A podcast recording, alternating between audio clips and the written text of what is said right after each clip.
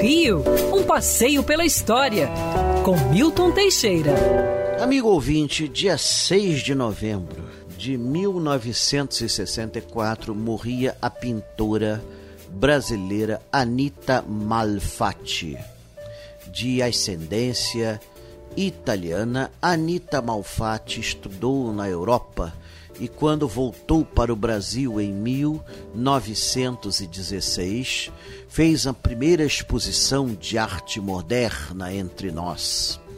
Foi atacadíssima pelos críticos, em especial por Monteiro Lobato, que chamou de paranoica ou mistificadora.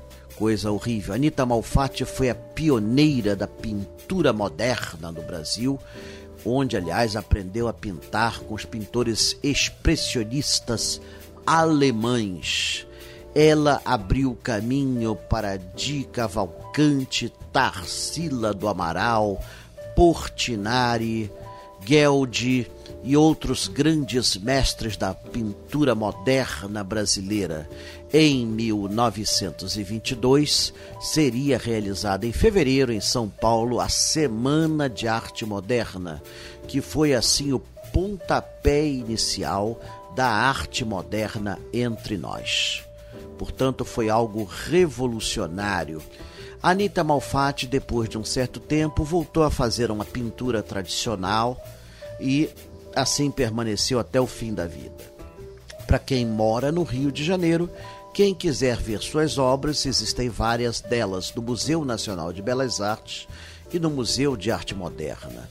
E em São Paulo, todos os grandes museus de São Paulo têm obras de Anitta, que aliás hoje em dia estão valorizadíssimas. Realmente, o Brasil na pintura foi pioneiro em relação aos nossos vizinhos. Tivemos grandes mestres entre nós e a pintura moderna brasileira é valorizada em todo o território nacional e até no estrangeiro.